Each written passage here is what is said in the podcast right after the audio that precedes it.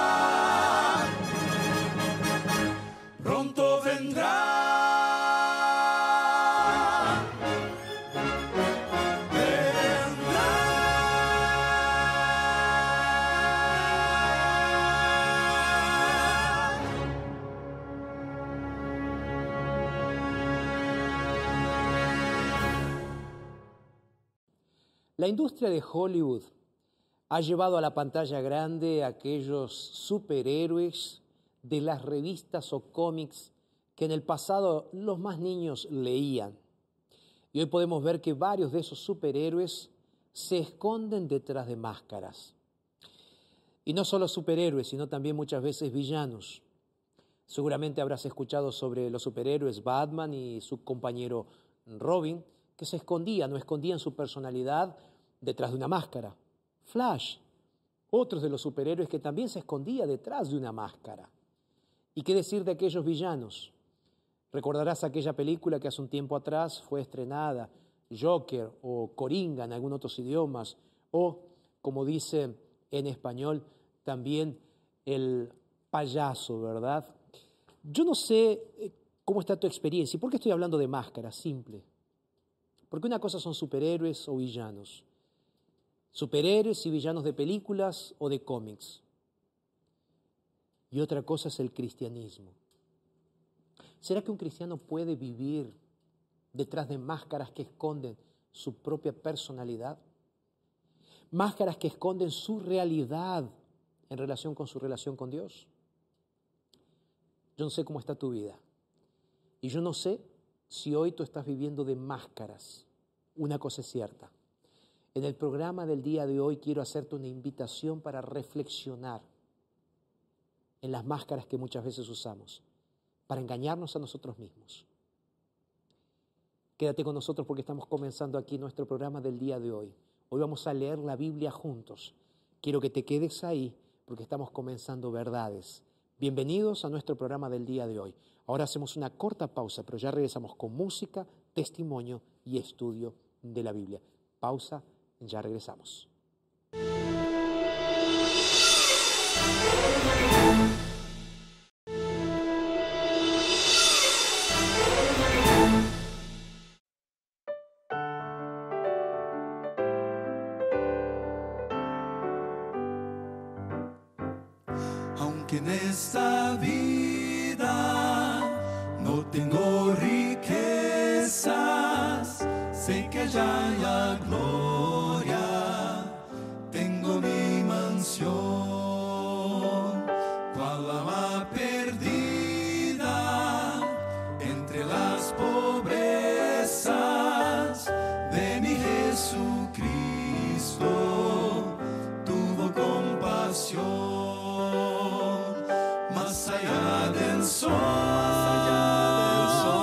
Más allá del sol.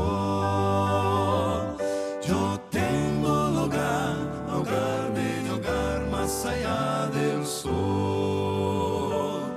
Más allá del sol. Más allá del sol.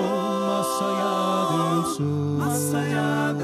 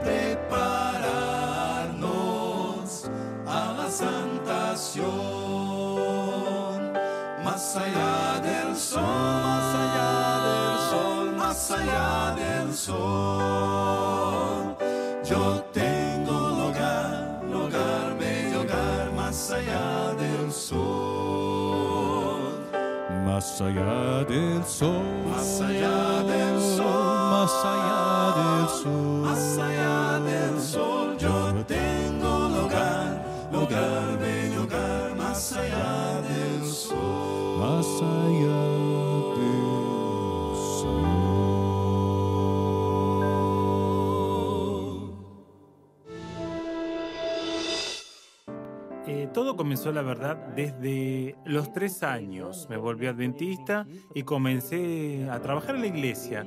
Y con nueve años me bauticé. Eh, nuestra familia pasó por algunas denominaciones, fuimos católicos, fuimos espiritistas por mucho tiempo. Y mi abuela, cerca de fallecer, comenzó a ver programas evangélicos. Mi mamá, al perder a mi abuela y mi abuelo en un periodo de un año, comenzó a buscar una denominación. Y en la que se sintió más cómoda y demás fue en Adventista. Y nos hicimos Adventista con nueve años me bauticé, 16 del 10 del 2001. Y este año va a ser ya 19 años. Y desde muy temprano tuve ganas de trabajar en la iglesia. Comencé como diácono, pasé por varios departamentos, eh, jóvenes, Ministerio del Hombre, pero donde me quedé más tiempo fue en la salud. Estuve cuatro años y unos dos años más, así que estuve seis años en total, desde los nueve hasta 2017 cumplí 16 años trabajando en la iglesia. La iglesia me enseñó mucho, a mirar al prójimo, a hacer un programa enfocado a las personas, a las comunidades, cómo hacer actividad física, un proyecto que pueda auxiliar las ferias de salud de las iglesias adventistas. Es una cosa que uno aprende, aprende mucho, es un proyecto maravilloso, eh, que aprendes mucho a ayudar al prójimo, a hacer un masaje, un masaje en los pies, enseñar sobre el agua, sobre alimentación, sobre un creador, sobre Dios. Entonces, el primer proyecto fue eh, la recaudación de alimentos en ASA para ayudar a los necesitados. Entonces, desde pequeño iba a los asilos eh, para hacer una visita con los abuelos, llevar un alimento, un producto de limpieza, ¿no? de higiene personal, como se dice, una pasta de dientes y un jabón.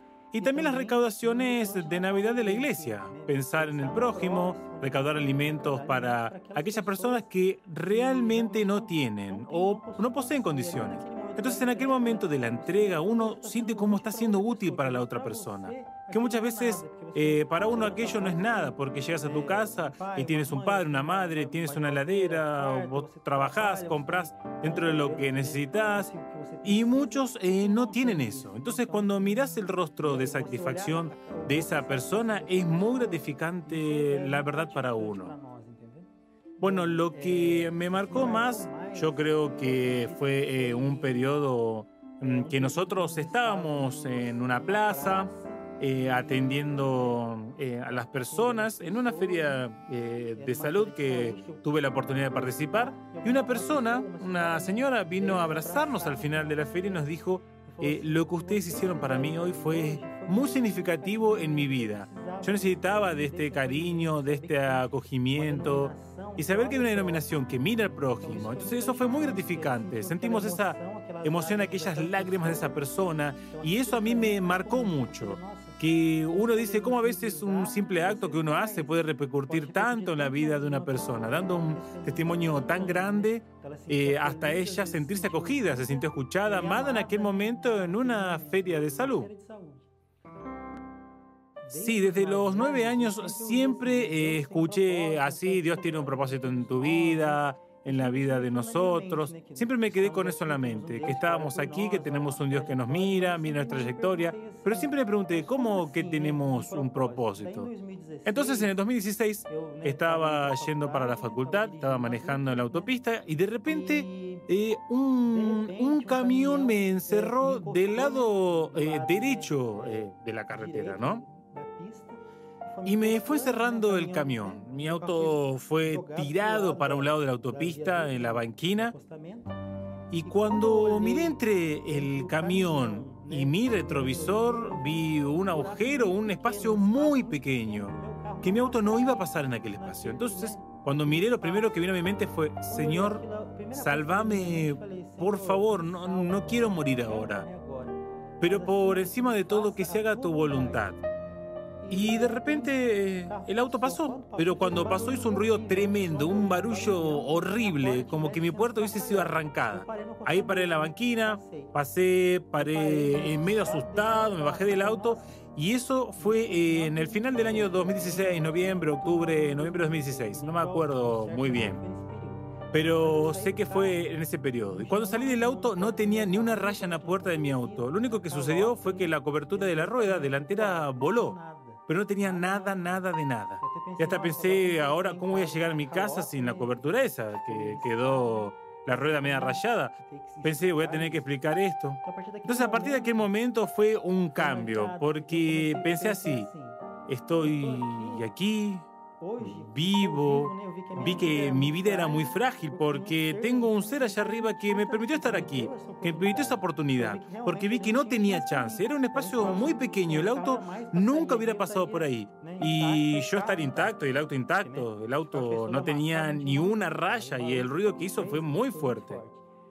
Y a partir de aquel momento fue un cambio. A partir de, este, de hoy, como Dios me dio esa nueva oportunidad de sobrevivir, de continuar vivo, todo lo que haga eh, va a tener más motivación para hacer. A donde esté voy a agradecer y estar feliz. Porque sé que tengo un propósito mayor donde esté, en cualquier ambiente que yo esté, porque no existe el acaso. Creo que si estás en un lugar, en un determinado momento, porque Dios te coloca, porque tenés una misión ahí, precisas impactar a alguien, precisas aprender alguna cosa también. Entonces, a partir de aquel momento, eso me resaltó más todavía, ayudar al prójimo, ser útil y hacer eh, alguna cosa que pudiera ayudar, donar sangre, participar de un proyecto comunitario, porque cuando mi vida se acabe, definitivamente, ¿qué es lo que deje? ¿Cuál es que va a ser mi historia? ¿Una persona que solo vivió para sí, para sus estudios, para el trabajo, para la iglesia, la familia? ¿Qué más?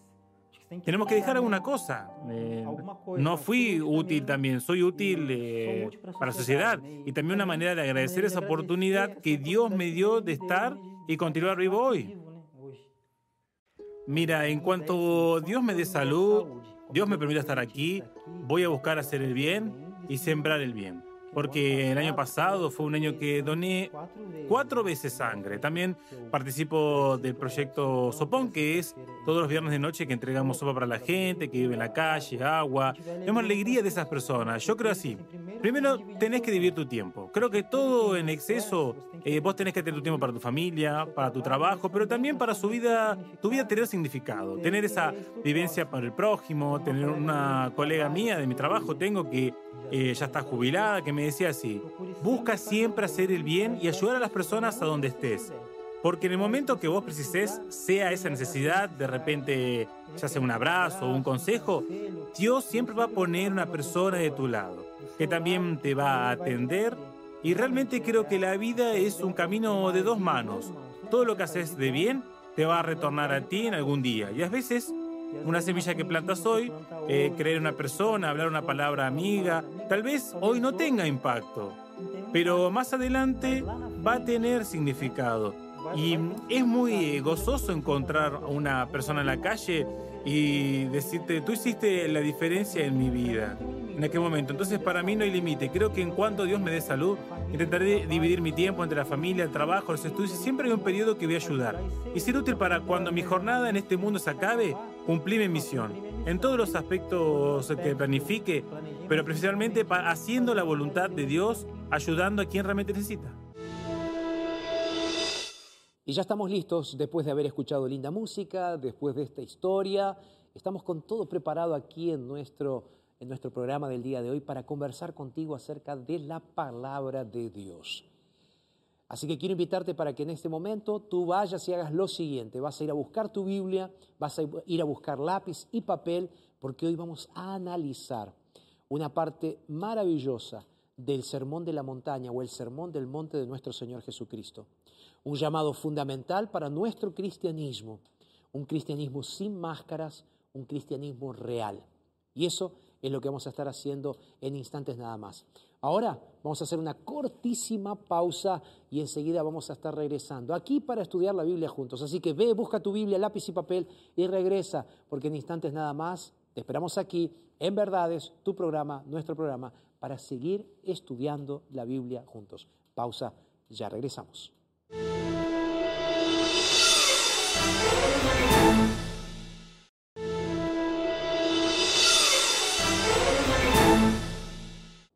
Ya estás aquí con tu Biblia en la mano, listo, sentado, sentada, pronto, lista para poder estudiar la Biblia, listo para estudiar la Biblia. Bueno, yo te estaba esperando, yo ya estoy con mi Biblia abierta, está aquí, ¿eh?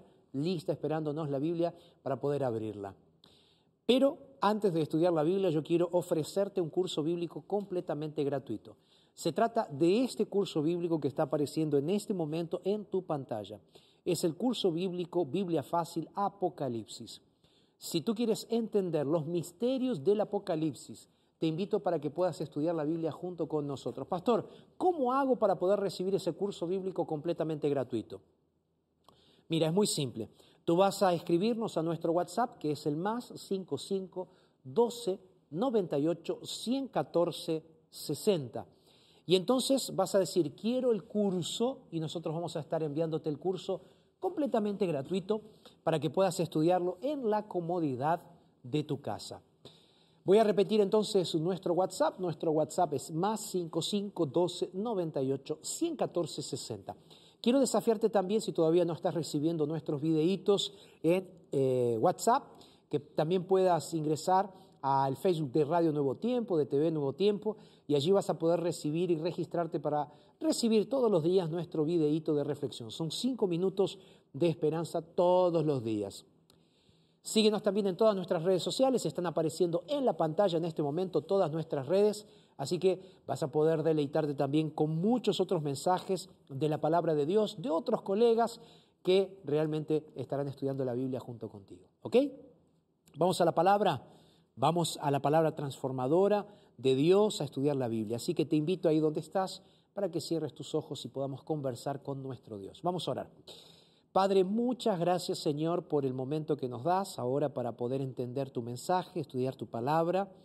Y Señor, sabemos que el tema de hoy va a ser un tema muy duro, pero queremos pedirte que tú toques nuestros corazones, de tal manera de que podamos entender, Señor, tu mensaje y que toques nuestras vidas. Oramos en el nombre de Jesús.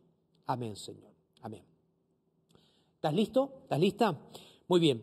Hoy te quiero invitar para que abras eh, tu Biblia junto conmigo porque hoy vamos a ver eh, cuáles son las razones que nos impulsan a hacer el bien y cómo eh, cómo Dios hace para que nuestros logros y nuestras motivaciones puedan ayudarnos también para hacer lo que Dios quiere. Ahora, lo que vamos a estar haciendo, ¿sabes qué es? Es entender el mensaje de Dios a través del texto bíblico registrado en Mateo capítulo 6 a partir del versículo 1. Pero antes de leer la Biblia, ¿sabes? Me gustaría recordar un momento que tuve con una señora hace un tiempo atrás donde ella me dice así, pastor, ¿sabe qué? Yo dejé de ir a la iglesia. Entonces yo le pregunté, ¿por qué dejaste de ir a la iglesia? Y ella me dice así, pastor, yo dejé de ir a la iglesia porque la iglesia estaba llena de hipócritas. Llena de hipócritas. y yo me puse a pensar, ¿y será que todos nosotros somos honestos o será que en la iglesia realmente vamos a encontrar personas que no son hipócritas? ¿Qué es un hipócrita? ¿Y por qué vamos a definir la palabra? Yo fui a buscar en el Wikipedia lo que significa la palabra hipócrita. La palabra hipócrita viene de dos palabras. La raíz griega hipo o hipo, que significa máscara, y crites, que significa nada más y nada menos que respuesta. Ahí tú conectas estas dos palabras, hipos y crites, y se transforma la palabra hipocrites en griego, que significa nada más y nada menos que lo siguiente, una respuesta enmascarada o responder con máscaras. Eso significa la palabra hipócrita. ¿Por qué, pastor, me estás explicando lo que significa la palabra hipócrita? Simple. Es un contexto de lo que te voy a leer a partir de ahora. En Mateo capítulo 6, a partir del versículo 1, se registra en realidad a partir del versículo 6 y hasta el capítulo 18, hasta el versículo 18. Capítulo 6, desde el versículo 1 hasta el verso 18, se registra entonces tres situaciones espirituales en las cuales nosotros podemos ser hipócritas. La primera de ellas se registra a partir del versículo 1. Y el texto bíblico dice así, Jesús lo dice, Guardaos de hacer vuestra propia justicia delante de los hombres, para ser visto por ellos. De otra manera, ustedes no tendrán recompensa de vuestro Padre que está en los cielos. Versículo 2. Cuando pues des limosna, no hagas tocar trompeta delante de ti como hacen los hipócritas en las sinagogas y en las calles, para ser alabados por los hombres. De cierto les digo que ya tienen ellos su recompensa. Versículo 3. Pero cuando des limosna, no sepa tu izquierda lo que hace tu derecha, para que sea tu limosna en secreto y tu Padre que ve lo secreto te recompense en público. Sabes, aquí Jesús nos está hablando sobre las limosnas. ¿Qué es la limosna? Es una forma de adorar a Dios. Sabes, la Biblia nos explica que nosotros tenemos varias formas de adorar a Dios. Una de las formas que nosotros tenemos de adorar a Dios es yendo a la iglesia y cantando himnos, salmos y cánticos espirituales. Otra de las formas que nosotros tenemos de adorar a Dios es a través de nuestros diezmos y nuestras ofrendas. Nosotros damos el diezmo devolvemos el diezmo porque Dios lo exige. Es la décima parte de nuestras ganancias. Se lo devolvemos a Dios. Ahora bien, nuestras limosnas u ofrendas es un acto de adoración. Y nosotros hacemos ese acto de adoración en gratitud a Dios por lo que Él hace por nosotros. Otra de las formas de culto que existen es cuando nosotros vamos a la iglesia a estudiar la Biblia. Ahora, Jesús comienza en el capítulo 6 hablándonos de tres formas que nosotros tenemos de adorar a Dios o de relacionarnos con Dios. Y la primera de ellas aparece allí, es la limosnas o la ofrenda. Ahora Jesús hace un ataque muy grande porque él comienza diciendo, guárdense ustedes, guárdense de hacer vuestra justicia delante de los hombres para ser vistos por ellos. Él dice, cuidado con lo que ustedes hacen. ¿Por qué cuidado con lo que ustedes hacen? Y entonces ahora Jesús usa esta palabra hipócrita que yo te dije en el inicio del programa, que fui a buscar el significado de la palabra hipócrita, ¿no? Que es la conjunción de dos palabras, ¿no? Entonces, máscara, por un lado, y por el otro lado, respuesta. Y ahí entonces dijimos que es nada más y nada menos que responder con máscaras. Eso es hipocresía. Entonces Jesús está atacando aquí una forma de vida que los religiosos tenían que era la construcción de máscaras religiosas específicamente, y en ese momento Jesús está hablando de una situación de construcción de máscara espiritual en relación con la limosna. Por eso Jesús es tan claro y ataca esto de una forma tan clara, diciendo, tengan cuidado, cuidado con lo que ustedes van a hacer. No sean hipócritas, no se anden con máscaras, no se anden con vueltas. Lo que ustedes tienen que hacer, dice el Señor, es sean veraces, sean realistas. Y aquí entonces Él da un consejo. No hagas las cosas para ser alabado por los seres humanos. ¿Sabes? Parece que nosotros los seres humanos tenemos un deseo dentro de nosotros muchas veces incontrolable de querer aparecer, de querer ser alabado, de querer ser aplaudido. Es un deseo innato del ser humano, parece que es algo que vino con el pecado y parece que fue una de las transfusiones pecaminosas que Satanás nos hizo porque él quería ser reconocido. El pecado de Satanás en el cielo fue querer ocupar el lugar de Dios, un lugar que no le correspondía. Eso fue lo que Satanás hizo.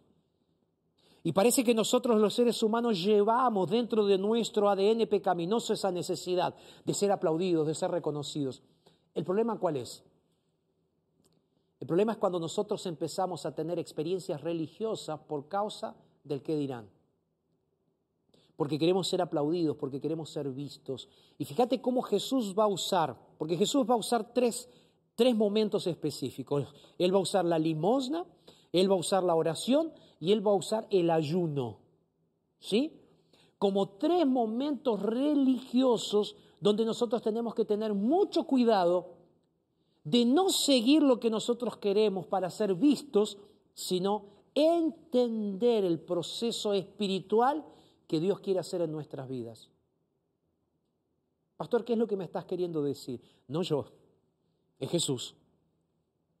Es Dios a través de la Biblia hablándote y, diciéndote lo siguiente, ten cuidado, porque una cosa es cierta.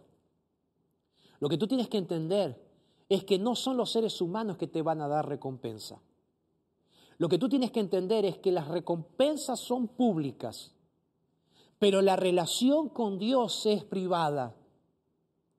Entonces, cuando tú vas a dar ofrenda, cuando tú vas a adorar a Dios a través de la ofrenda, Dios te dice así, mira, tú tienes que dar sin saber lo que está dando tu mano derecha o tu mano izquierda.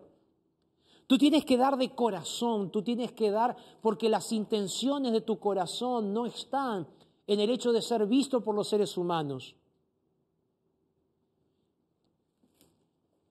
Yo me acuerdo que llegué a una iglesia y había una mujer que era pobre y ella tenía miedo de ofrendar porque ella no tenía billetes, ella no tenía dinero en papel para ofrendar, ella tenía monedas y ella tenía mucho miedo de ofrendar. Un día ella viene y me dice, pastor, nosotros deberíamos em, cambiar porque nosotros teníamos unos platitos para juntar la ofrenda. Tú sabes que esa bolsa de tela, ¿no, ¿no es cierto?, que se usa en algunas iglesias para juntar la ofrenda, se llama alfolí. Entonces tú tienes algunas iglesias que tienen platos y otras iglesias que tienen alfolíes, que son normalmente de tela. Entonces el diácono viene, pasa y junta la ofrenda. Entonces esta mujer un poco preocupada me dice, pastor, ¿por qué no hacemos unos alfolíes de tela? Porque cada vez que yo pongo mi ofrenda, que son monedas, pastor, se siente el ruido y yo me siento mal. ¿Sabe por qué me siento mal? Porque yo no tengo condiciones de dar una ofrenda mayor. Es todo lo que yo tengo. Pero estoy dando con sinceridad. Entonces dije, hermana, no se preocupe. Porque ninguno de nosotros precisa saber lo que usted está ofrendando. Porque la ofrenda es un acto de relación con Dios. Y su relación con Dios nadie la puede juzgar. Y usted no puede vivir de la apariencia de una relación con Dios. Usted tiene que vivir una relación con Dios sincera. Y esto te lo digo a ti también. Entonces, si tú eres de aquellos que te gusta ofrendar un poquito más para que las personas te vean, cuidado. Cuidado porque puede estar corriendo riesgo tu propia reputación espiritual. Pero cuando hablo de reputación, no estoy hablando de tu reputación delante de los seres humanos, estoy hablando delante de Dios. ¿Sabes por qué? Porque es Dios quien tiene que preocuparte. Por eso Jesús habla aquí de ofrenda. Y Él va a hablar de una segunda cuestión espiritual, de un segundo ejercicio espiritual, y es la oración. A partir del versículo 5 Él va a decir así. Dice, cuando ores, no seas como los hipócritas. Segunda vez que usa la palabra hipócritas. Porque ellos aman el orar de pie en las sinagogas y en las esquinas. Aquí hago solo un paréntesis. ¿Recuerdas aquella mujer que me dijo, pastor, yo no voy a la iglesia porque está lleno de hipócritas? Jesús dice que los hipócritas están dentro de la iglesia y fuera de ellas. Jesús dice así, que hay hipócritas en las sinagogas y en las esquinas. Entonces, entonces, si tú no vas a la iglesia porque hay hipócritas, te estás perdiendo la bendición de Dios simplemente porque hay hipócritas. Y si estás fuera de la iglesia, vas a ver hipócritas también fuera de la iglesia, porque la hipocresía es un mal del ser humano. Entonces basta de excusa y vuelve a la iglesia. Vuelvo a la lectura. El texto bíblico sigue diciendo en el versículo 6, final del versículo 5, dice, porque ellos aman ser vistos por los hombres. Pero, dice Jesús, yo les digo una cosa, ellos ya tienen su recompensa. Verso 6, pero tú cuando ores, entra en tu cuarto, cierra la puerta y ora a tu Padre que está en secreto. Y tu Padre que ve en lo secreto, te recompensará en público. Y ahí Jesús entonces dice, ustedes cuando oren, oren de la siguiente manera. Y ahí Jesús empieza a hablar sobre el Padre nuestro. Ahí Jesús da la oración modelo, pero esa oración tiene que ser cómo, tiene que ser dónde, tiene que ser en la presencia del Señor, tiene que ser delante del Señor, tiene que ser junto con el Señor, tiene que ser en el secreto del Señor. ¿Por qué? Porque la relación espiritual se desarrolla a corazón abierto. Ya te hablé de la limosna, dice el Señor. Ahora te hablo de la oración. La oración es nada más y nada menos que conversación conmigo. Es el acto de abrirme el corazón para que yo pueda ser tu mejor amigo. Entonces, ¿cuál es el sentido de hacer alarde de mi vida de oración? Sabes, a veces me, preocupa cuando llego a alguna iglesia y personas con muy buenas intenciones, cuando se las invita a orar adelante, ¿sabes lo que hacen? Hacen oraciones de dos, tres, cuatro, cinco, diez minutos orando. Y la congregación comienza a sentirse incómoda por una oración tan larga. ¿Sabes? Las oraciones en público no necesitan ser oraciones largas. Las oraciones en público tienen que ser cortas, precisas y poderosas, porque el Señor bendice una vida de oración.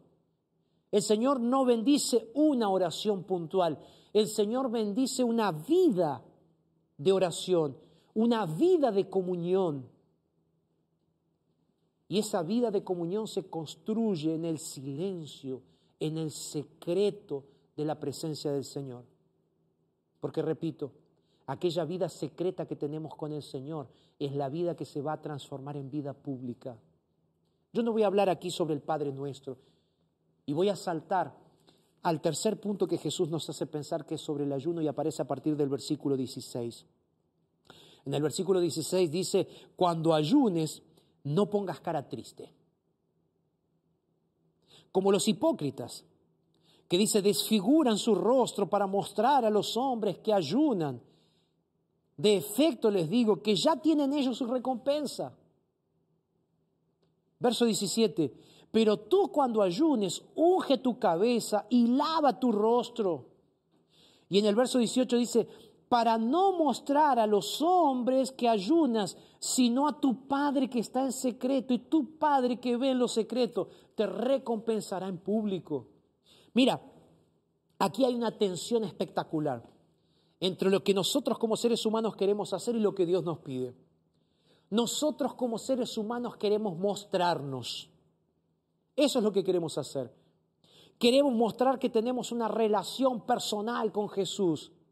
Queremos demostrar que damos ofrenda. Queremos demostrar cuando vamos a la iglesia. Queremos demostrar cuando tenemos un cargo. Queremos demostrar cuando somos buenos predicadores.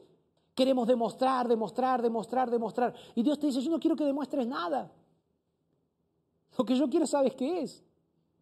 Yo quiero que simplemente vengas al secreto de mi presencia y vivas una vida junto conmigo de comunión, de sinceridad y no de hipocresía. ¿Sabes? Para Jesús no había nada más peligroso que una vida religiosa hipócrita. Sí. Y Jesús se cansó de ver una vida religiosa de hipocresía en ese momento. Es por esa razón que Jesús ataca esa vida de hipocresía. Y es por esa razón que hoy Dios te está llamando. Yo no sé cuál es la iglesia en la cual tú estás. Yo no sé si eres adventista, yo no sé si eres bautista, yo no sé si eres católico, yo no sé ni siquiera si eres cristiano y estás mirando este programa. Pero una cosa es cierta. Si estás mirando este programa es porque Dios te está haciendo una invitación. ¿Sabes cuál es la invitación? Dios te está diciendo, yo quiero que tú tengas una relación conmigo y me adores. ¿Cómo? A través de tus ofrendas, de tus diezmos. Quiero que tengas una vida de oración y me adores. Quiero que tengas una vida de ayuno, porque a través de esa vida de ayuno tú vas a poder tener también la posibilidad de ver grandes milagros en tu vida, te dice el Señor. Pero una cosa es cierta, yo no necesito que tú andes mostrando por ahí tu religiosidad. Esto es algo, te dice el Señor, entre tú y yo. Tú y yo, te dice el Señor. Sabes, Jesús fue duro, hablando de hipocresía. En el Evangelio según San Mateo, capítulo 7, verso 15, la Biblia dice así, guárdense de los falsos profetas, que vienen a ustedes vestidos de ovejas, pero por dentro son lobos rapaces. Y él dice, por sus frutos los van a conocer. ¿Cuál es la advertencia de Jesús? Dice, cuidado con los falsos profetas, cuidado con los lobos que parecen ovejas, hermositos por fuera, inofensivos, inocentes, espirituales, pero feroces por dentro, malvados, mercenarios, engañadores. A veces me pone triste ver tantos pastores, o tantas personas, mejor dicho, que se dicen ser pastores, que lo que están haciendo es nada más y nada menos que mostrarse como personas piadosas,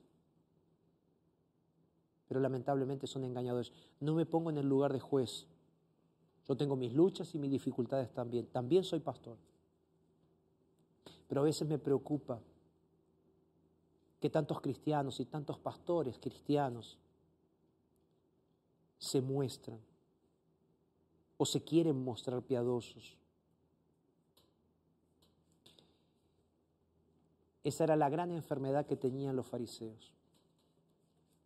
Y Jesús atacó esa enfermedad.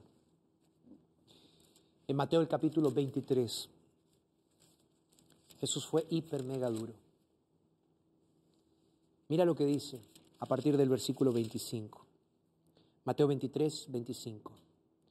Él dice, hay de ustedes, escribas y fariseos, le habla a los religiosos. Y agrega, hipócritas.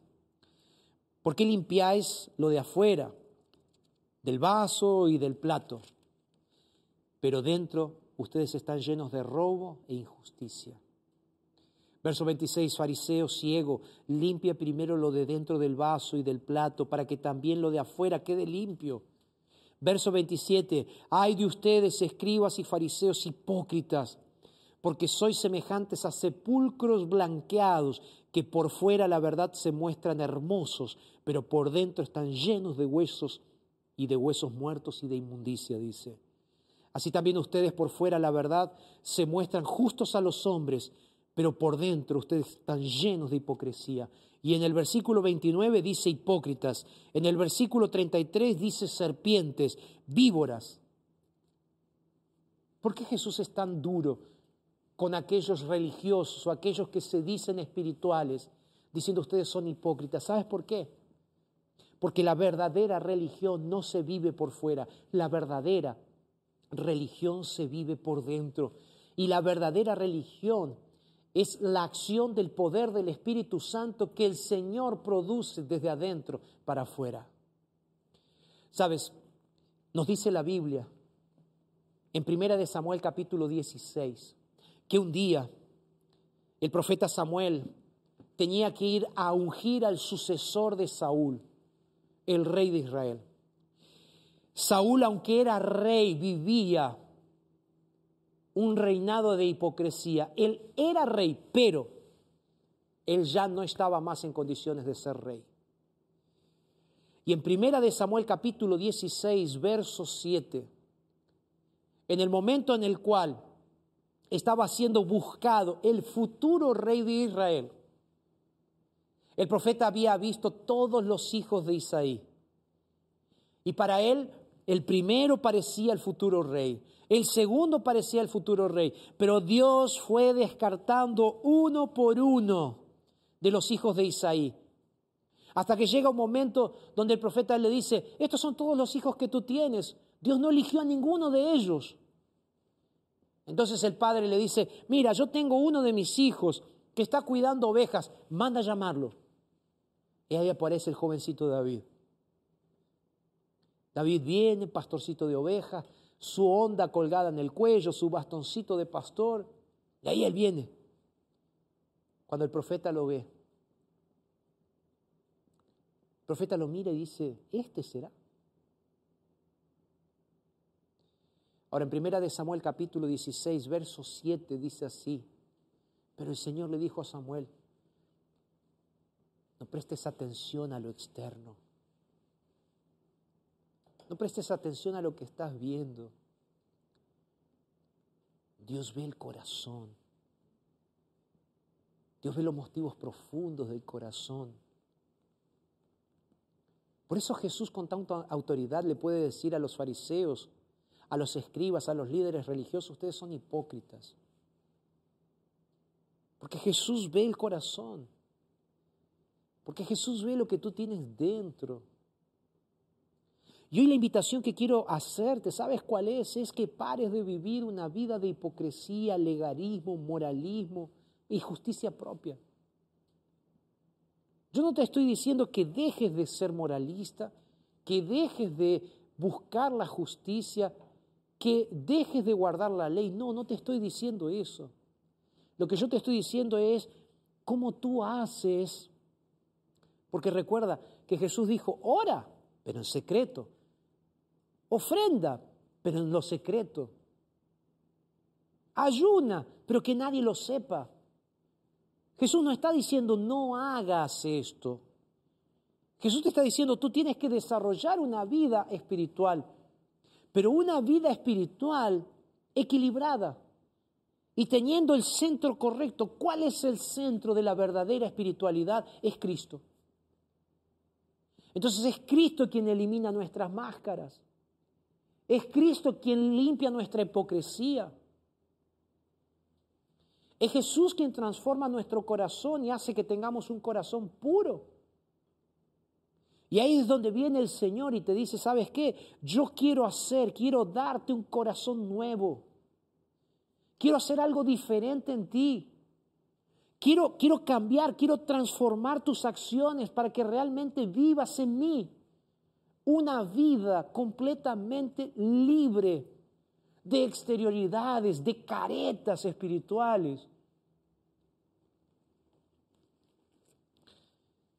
Ven conmigo.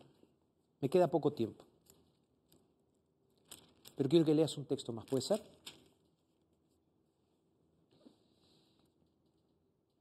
Jeremías, capítulo 31, verso 33. Pero este es el pacto. Este es el pacto que haré con la casa de Israel y este pacto se traslada a ti. El pacto que haré Dice el Señor, pondré mi ley en su mente y la escribiré en su corazón. Yo seré su Dios y ellos entonces serán mi pueblo. Es por eso que te estoy diciendo que lo que Dios quiere hacer en ti es hacer un cambio profundo y radical, cambiando tu corazón. Hebreos capítulo 8, verso 10, y anótalo, dice, voy a poner mis leyes en la mente de ellos y, sobre su corazón voy a escribir esa ley. Y yo les seré a ellos por Dios y ellos serán para mí por pueblo, parafraseando las palabras de Jeremías capítulo 31. Y cuando Jesús todavía estaba con sus discípulos, Él dice así, si ustedes me aman, ustedes entonces tienen que seguir mis mandamientos. Eso es lo que Jesús quiere que tú entiendas. Jesús quiere que hoy tú hagas una oración transformadora. Jesús quiere que hoy entiendas que tú no puedes seguir viviendo una vida de hipocresía y tienes que comenzar a, vivir una vida de realidades. Basta de máscaras. Por eso hoy quiero decirte que tú necesitas hacer la oración de David. En el Salmo 51, 10 dice, crea en mí, oh Dios, un corazón limpio y renueva un espíritu recto dentro de mí. ¿Estás entendiendo el mensaje? Repito, es buenísimo que vayas a la iglesia, es buenísimo que leas la Biblia, es buenísimo que ores, que ofrendes, es buenísimo que guardes los mandamientos. Pero sabes, si estás haciendo todo esto para aparentar, disculpa. Pero el Señor te dice hoy, no seas hipócrita. Él te dice, abre tus ojos y permíteme hacer un milagro poniendo un corazón de carne, un corazón sensible, un corazón que no esté preocupado por el qué dirán, preocupado por mostrarse y un corazón que verdaderamente esté preocupado por hacer mi voluntad, te dice el Señor. Si tú quieres realmente ser feliz, entonces abraza la realidad transformadora en tu vida de que Dios quiere cambiar tu corazón, poner sus leyes en tu mente, en tu corazón y realmente hacer una transformación radical en tu vida para que vivas un cristianismo real, feliz y transformador. ¿Aceptas esto? ¿Aceptas esto? ¿Sí o no? ¿Aceptas? Entonces, si aceptas, te lanzo un desafío. Quiero en este momento que escuches esta música. Y al regresar de esta música, ¿sabes qué voy a hacer? Voy a estar orando por ti. Te voy a estar esperando aquí porque yo voy a hacer una oración transformadora para tu vida, una oración de poder, una oración de consagración. Te espero aquí. Escucha esta música y ya regresamos. Y voy a estar orando por ti.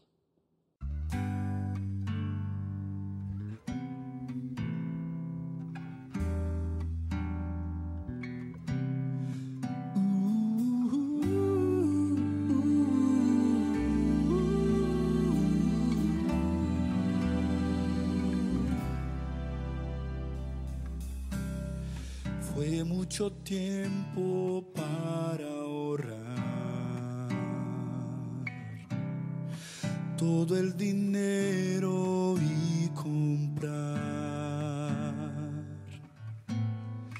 vaso de alabastro, frasco de puro amor para ungir a su Señor.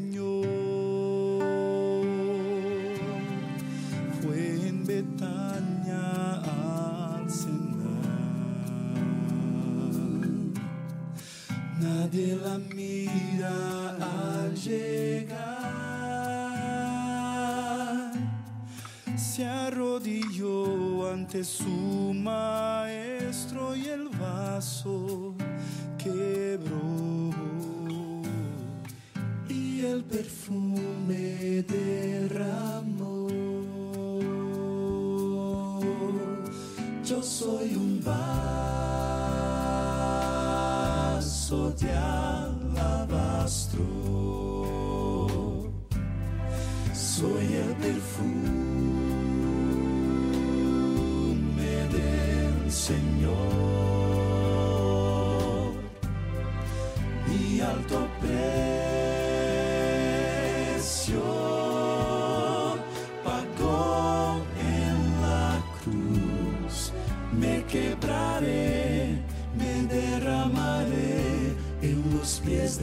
Jesús.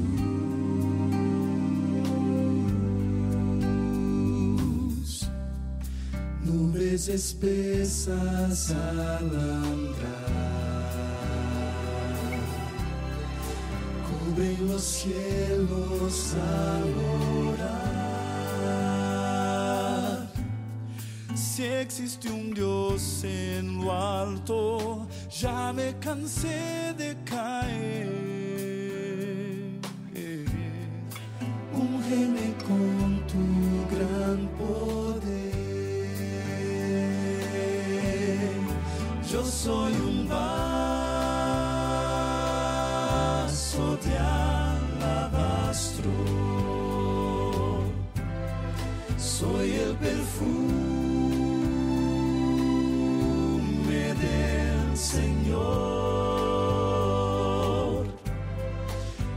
alto precio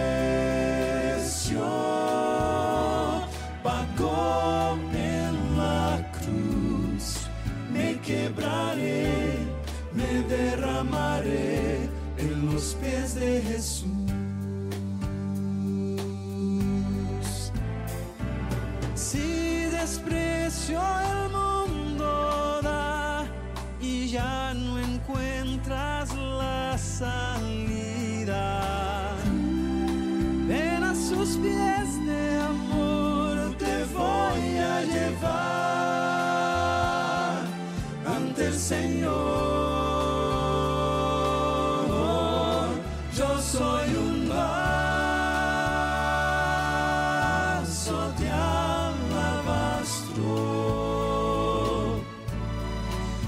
Soy el perfume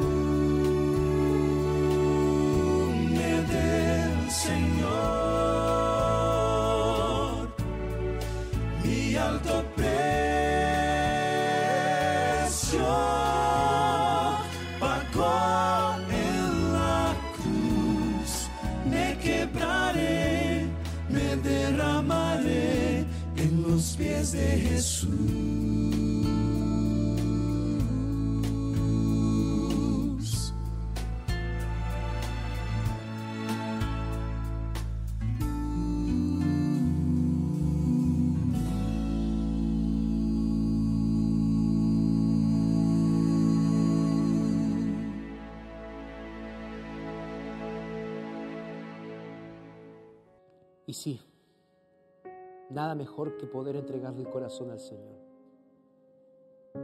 Para que Él cambie. Para que Él transforme. Basta de hipocresías. Basta. Basta de esconderte detrás de tus ritos. De tus acciones y escóndete bajo la gracia poderosa de Jesús. ¿Aceptas esto? ¿Sí? Entonces me permites hacer una oración contigo hoy. Una oración de entrega, una oración de poder.